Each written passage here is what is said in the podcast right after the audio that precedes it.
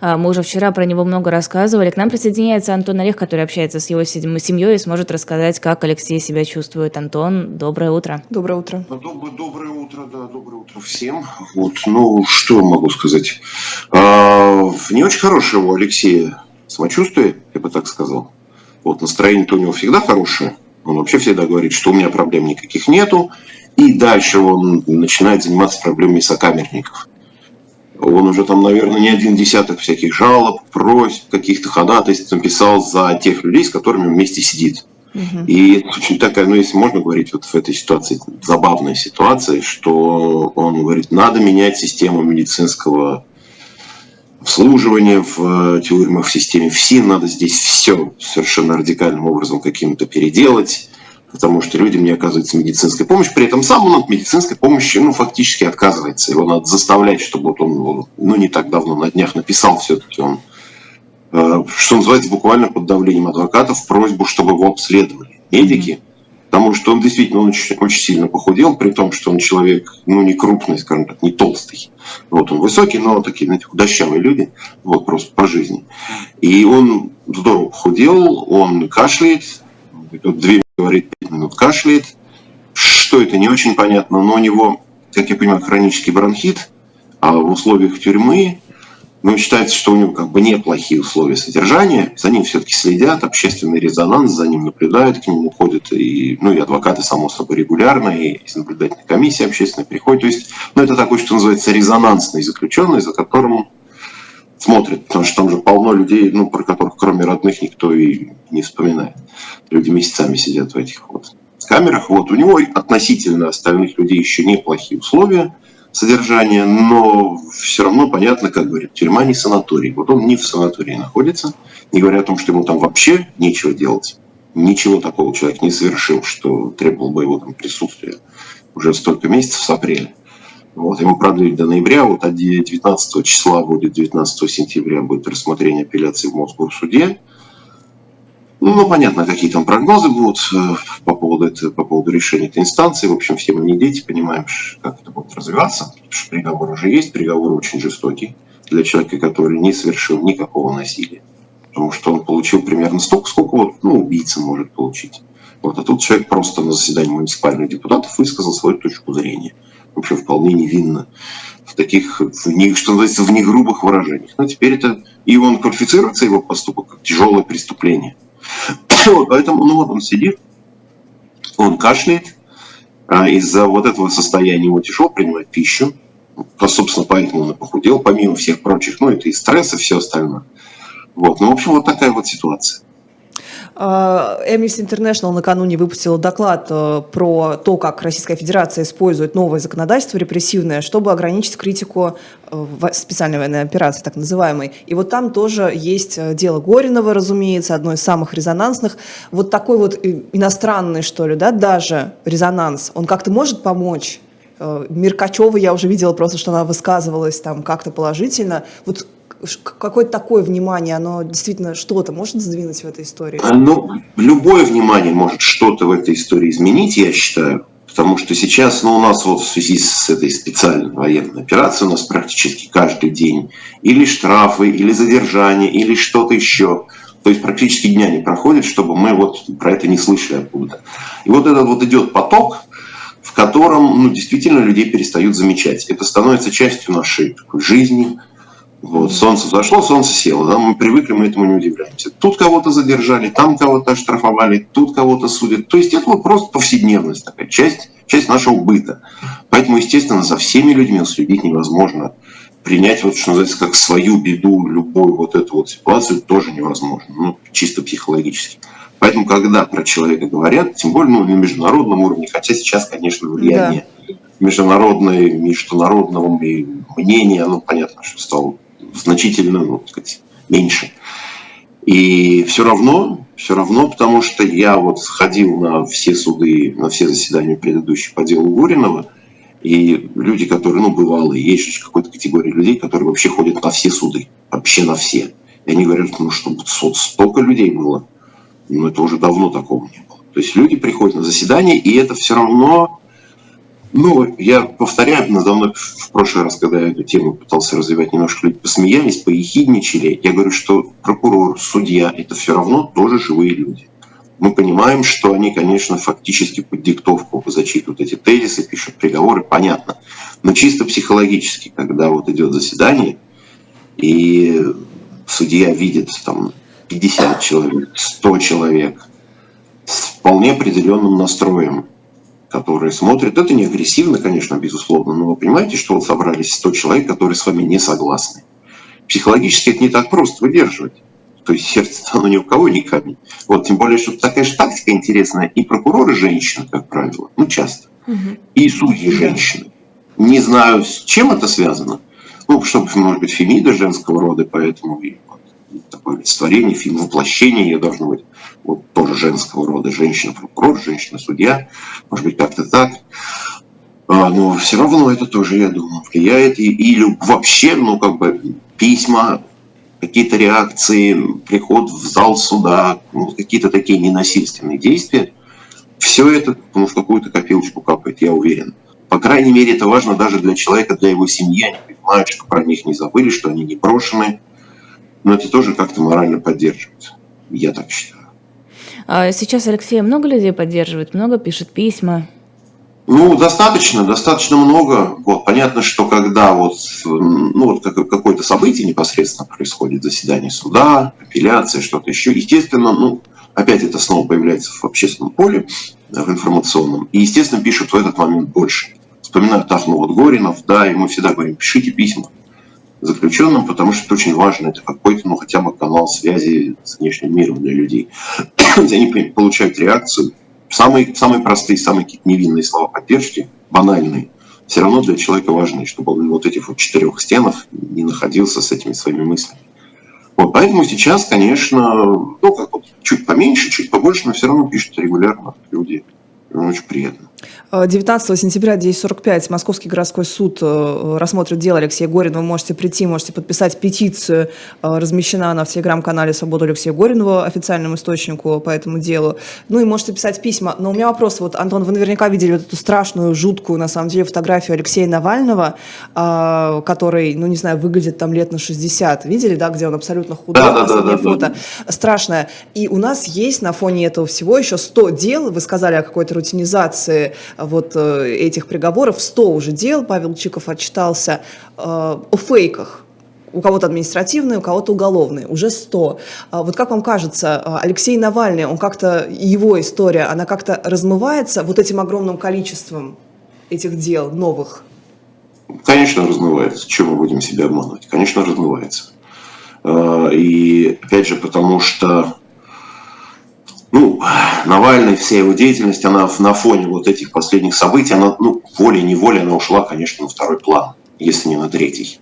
Человек в тюрьме, соответственно, у него активности меньше, через адвокатов передаются вот какие-то записки, которые потом становятся постами в его соцсетях. И, ну, вот, собственно, конечно, Раньше Навальный присутствовал в информационном поле каждый день. Снимались ролики, проводились расследования, он выступал, выходил, когда еще можно было какие-то уличные акции, митинги, что-то, значит, он тоже там появлялся. Естественно, меньше. Он был главный герой, он был такой главный публичный противник Владимира Путина. Сейчас это заключенный, ну, по статусу, наверное, главный заключенный, но уже настолько не единственный. Угу. Их уже действительно так много, самых разных Значит, там Карамурза, Яшин, Горинов, вот эти 100 человек, имена которых мы подчас просто мы их не знаем. Но это какие-то люди, не только московские или питерские, в регионах, в городах. Вот за ними действительно следят ну, родственники, близкие, адвокаты, все. Угу. Вот. Ну и, Нав... и Навальный, да, естественно, вот на этом общем фоне плюс поток бесконечных вот этих вот сводок театра боевых действий, каких-то там обсуждений газа, цен, санкций, чего все, естественно, это размывается. Почему эту фотографию Навального перепостили почти там все и везде? Потому что мы его просто давно не видели, как он выглядит. Раньше Навального видели каждый день, сейчас Навального увидели вот впервые там за несколько недель, наверное, если не месяцев. Ну и, конечно, это зрелище, да, не... Общем, да, фотографии ШИЗО. Да. Так себе. расстегнутую, за расстегнутую пуговицу. Да, да, да, да, да. Там то он руки не убрал за спину Да, вовремя, там убрал, на три секунды позже, то, значит, пугов, я тоже так сейчас не волей, не волей пуговку взялся, да, реакция человеческая. Мгм. Но если говорить, раньше ему, ну, как я говорю, в рассрочку выдавали административные, вот этот срок в рассрочку, да, он получал 15 суток, 30 суток, ну, как на свободе, то есть говорит, чего же Навального не сажают? Вот, ну вот теперь посадили. Теперь ему вот так вот в рассрочку выдают тот самый штрафной изолятор. Трое суток, пять суток, семь, там, по-моему, 15 максимум. Ну, вот дальше по 15 можем давать. То есть говорит, что этот срок фактически пожизненный, но пока Владимир Путин у власти. Вот теперь вот у него изолятор такой вот постоянный. Естественно, и, и тюрьма не улучшает самочувствие, и внешнего вида, разумеется, и штрафной изолятор, само собой. Это, в общем, такая тюрьма в тюрьме, довольно жестокие условия содержания. Плюс впереди зима.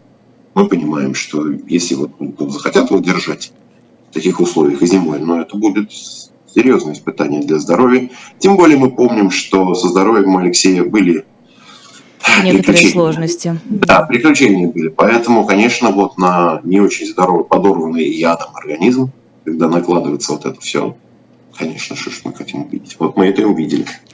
Что-то можно сделать, может быть, с нашей с вами стороны, может быть, в принципе, со стороны общества, для того, чтобы не терялись истории людей, которые а, незаконно посажены в колонии, которые сидят сейчас в СИЗО и которые преследуются, опять-таки, незаконно. Ну вот, тоже, вот делать то, что мы сейчас как раз и делаем. То есть говорить об этом. Писать письма, если есть юридические возможности, подавать апелляции, жалобы, петиции. Ну вот все, что можно сделать в нынешних условиях. Потому что ну, какие-то такие публичные массовые акции сейчас стали невозможны. Совершенно. Я вчера был на прощании с Михаилом Сергеевичем Горбачевым. У меня было такое ощущение, что многие люди туда пришли, в том числе и потому, что это какая-то единственная была возможность просто собраться всем вместе где-то. И по умолчанию это вот ну, такое была тоже акция, на мой Ого. взгляд. Политкорректный такой митинг, да, нового времени. Да, да, да, да, да, да. Ну там же, кстати, в, в ходе этого политкорректного митинга пять человек задержали, как мы знаем. Мы не знаем, мы еще не видели этой информации, да? Задержали Я вчера, вчера, да, вчера, вчера я видел где-то, я не помню, вот в Мгм. каком-то из ресурсов, ну, достойных, Мгм. Так сказать, внимания и уважения к этой А, информации. да-да-да, там же, я, да, я вспомнила, там женщина, она развернула плакат А. «Мир или нет да, войне». да, да. Мгм. Вот, там были, были, были, были со значками, были с, там, с вот такими маленькими плакатиками, то есть пять человек тоже. Может быть, это и немного по, по тому количеству людей, которое пришло. Может быть, много теперь. Ну, Уже, по хронах задержать Не, пять не- не человек. знаешь, как считать. Вот, поэтому вот, вот, да, вот все, что можно сделать ненасильственным путем, в рамках того, в общем, сурового закона, который у нас есть, надо делать. Привлекая в том числе общественное внимание. Вот мы с вами сидим, говорим, нас смотрит много людей, потом еще посмотрят.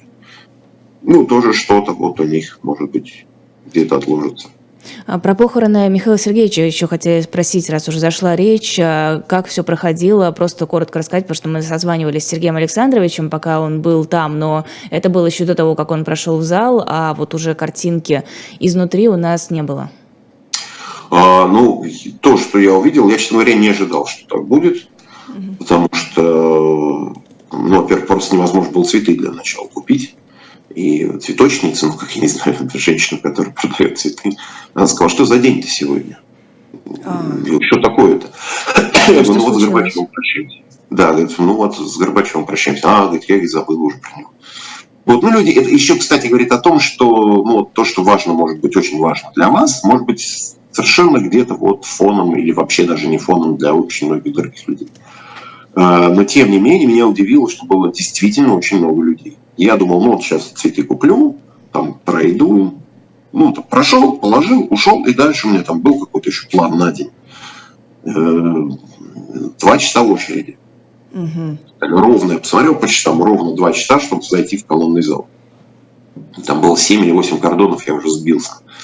И надо сказать, что действительно все было достойно организовано, хотя официально это не были государственные похороны, но это было такого государственного уровня.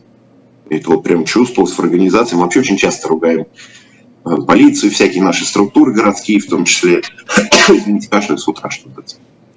А, за организацию всяких мероприятий. У нас обычно все бестолково, как-то топорно, непонятно, что называется, против людей. Нет, здесь все было очень вежливо, аккуратно, хорошо. Люди терпеливо стояли в этих вот накопителях по очереди, понимая, зачем и куда они пришли. Э, Люди самого разного возраста, кстати говоря. И я это объясняю еще как раз тем, что вот сказал там пару минут назад, что для многих это стало не просто прощание с Горбачевым, а возможность всем вместе собраться, прийти и вот своим количеством, что называется, выразить какое-то отношение, в том числе к тому, что, в чем мы сейчас живем последние месяцы. Так что очень разные. Я вот одноклассников дочери своей Угу. Мой знакомый парень стоит буквально там за несколько метров перед нами. И вот, поэтому э, ну, такие, если можно говорить о похоронах, о прощании как каких-то позитивных эмоциях, то это было, конечно, позитивное ощущение, потому что люди пришли, что их было очень много. И это действительно речь о тысячах людей. То есть не десятки, не сотни. Мы же помним еще, так сказать, по временам их Москвы, когда там, отправлять корреспондента куда-нибудь. Ну, угу. церемония прощания с артистом, с кем-то там.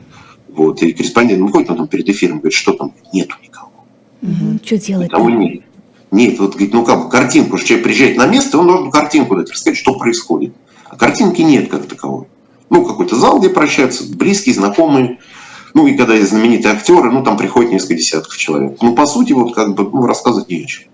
Вот, а здесь действительно была картинка, вот эта вот очередь, которая начиналась еще от площади революции, шла вокруг новой сцены Большого театра, выходила дальше уже там под Госдуме вниз туда по знаменке. Даже два потока еще было.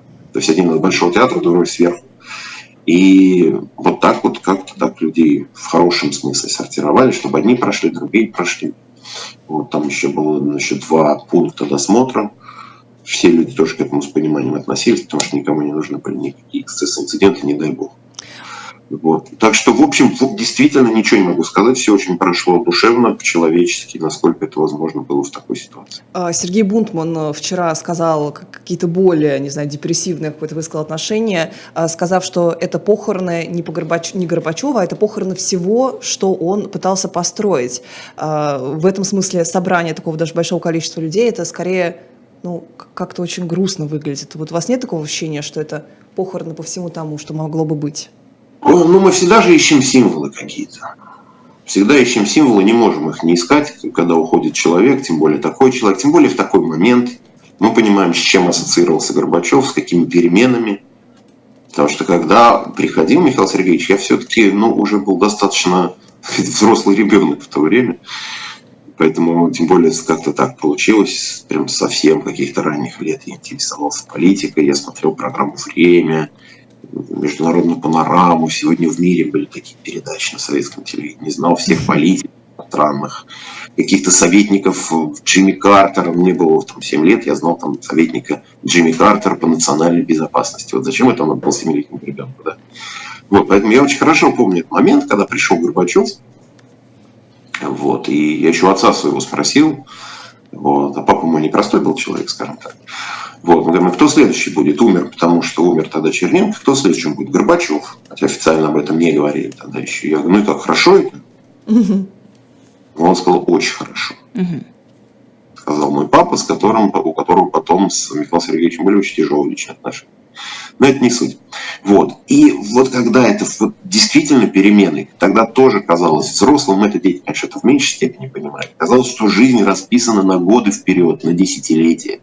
В бытовом смысле люди там 10 лет копили на холодильник, там 15 лет стояли в очереди на какие-нибудь дурацкие «Жигули», это был предел мечтаний. Родился, значит, стал октябренком, потом пионером, комсомольцем, если тебе карьеру, вступил в партию, и вот ты вот живешь, родился, пожил и умер. Все расписано от тебя, ничего не зависит. Я всегда привожу в пример, посмотрите результаты последних выборов Верховный Совет СССР до Горбачевских. Там за нерушимый блок коммунистов и беспартийных, по-моему, 99,8 что ли процентов и самый э, такой большой процент против. Но это в Кавказские республики, там всегда было такое вольнодумство. Там, по-моему, против этого нерушимого блока коммунистов беспартийных, где всегда был один кандидат бюллетень, было то ли полпроцента, то ли шестьдесятых процента. Вот. И, ну, тут все понятно. Вот так вот люди жили. И вдруг приходит человек, и все меняется. Вот буквально за неделю. Вот с того момента, вот я, я очень хорошо помню, все вообще были просто потрясены, когда он в Питере, ну, в Ленинграде тогда, конечно, да, ну, все равно говорили Питер. Просто остановил машину, вышел к людям. Сейчас вот кто живет, ну кто помоложе, вот как вы, замечательные девушки, э, вам, конечно, это просто не понять. Ну, вышел и вышел, да, из машины поговорил, сел, тут у нас Путин. Да, Антон, как, как же, как же, да, вот, вот Путина хотела привести пример, тоже вышел А там с даже, не поняли, что он сказал, да, потому что одни услышали, вас там НАТО не обижает, а вторые услышали, что губернатор не обижает. А. Ничего не понятно, дело уехал, да. Вот, даже И непонятно, там что такая сказал, точечка, да. знаете, мне понравилось, что видео, я думала, что он будет на переднем плане, а там охрана, охрана, охрана ФСО, и та точечка обведено где-то там.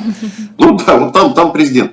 И вот это был, конечно, ну такой момент, все просто остолбенели. То есть выходит генеральный секретарь, как бы, выходит и прямо вот с людьми, причем ясно было, что это люди совершенно ну, не такие, знаете, не продавщицы в погонах, а обычные люди. Абсолютно вот и, и разговаривает с ними на, на обычном языке, улыбается, смеется. То есть это абсолютно шоковое было ощущение. И потом был следующий такой же момент, когда он, я уже не помню, естественно, на каком там собрании, заседании, чего-то, он стал говорить без бумажки. Потому что советский функционер читает, ну, он читает по бумажке, доклад, выступления, тезисы. Все было расписано, утверждена каждая строка, согласовано, все написано. Выходит человек, может говорить там полчаса без бумажки, 40 минут. Потом над этим стали смеяться. Когда Горбачев говорит много, там словоблудие, об одном и том же, долго. Но все равно первое ощущение было, конечно, потрясающее.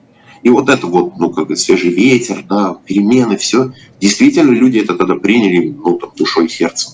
Потому что они поняли, что жизнь их расписана на десятилетия вперед, вот сейчас меняется.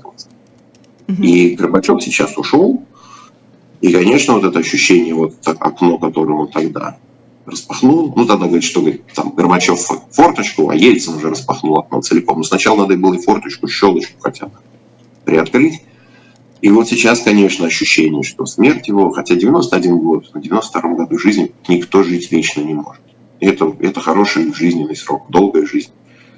Вот. Но есть, конечно, ощущение, что вот именно в этот момент, когда он ходит, что дверь захлопнулась, и что нас дальше ждет, ну, Антон, а вы видели, что на Конгрессе «Свободной России» там какая-то была дискуссия по поводу того, нужно ли как-то почитать минуты молчания память Горбачева или не нужно. Была дискуссия между Невзлиным и Плющевым, и Плющев говорит, а как так, вы вообще не почтили память? А, И Конгресс ответил, что, мол, мы в Вильнюсе, здесь как-то не очень Горбачеву по понятным причинам. Вот вы как считаете? Ну, я не был в Вильнюсе. Вот. И там взрослые люди, они сами, конечно, знают, как им поступить и как им себя вести. Э, Невзин сказал, что мы в гостях. Ну, в гостях, конечно, надо уважительно относиться к хозяевам. Если бы, конечно, в Литве, которая негативно относится, причем так очень негативно относится к Горбачеву, вспоминая вильнюсские события 91 года, э, если бы там вот эти вот собравшиеся российские мигранты устроили минуту молчания, наверное, это могло вызвать тоже какой-то негативный резонанс. Но, с другой стороны, все-таки, ну, ну, ну, вот, многие из этих людей, большинство присутствующих на этом конгрессе, вообще люди, ну, смелые, совершили немало уже таких вот поступков. Собственно, поэтому и оказались в Вильнюсе, а не где-нибудь здесь вот спокойно, спокойно, как мы с вами живем. Вот. А, и, ну, это тоже был бы поступок. Вы можете быть не согласными, в том числе и с теми, у кого вы в гостях. Вы не обязательно должны поддакивать хозяину во всем. У вас есть своя точка зрения, вы имеете право ее высказать. Тем более Литва все-таки, в отличие от Российской Федерации, гораздо более демократичная страна, как мне кажется. Поэтому ничего бы страшного не произошло, но людям видней на месте, они посчитают, что надо поступить так, они, ну, они поступили так. Спасибо огромное. Спасибо, Антон Антон. Орех э, Спасибо. Поправляйтесь тоже. Свободу Алексею Горинову, э, свободу Спасибо. Алексею Навальному, Саше Скочеленко, еще сотни. Илье Яшину, Владимиру. Карамурзе-младшему. И Можно перечислять э, эти фамилии, эти имена бесконечно. Спасибо огромное, Антон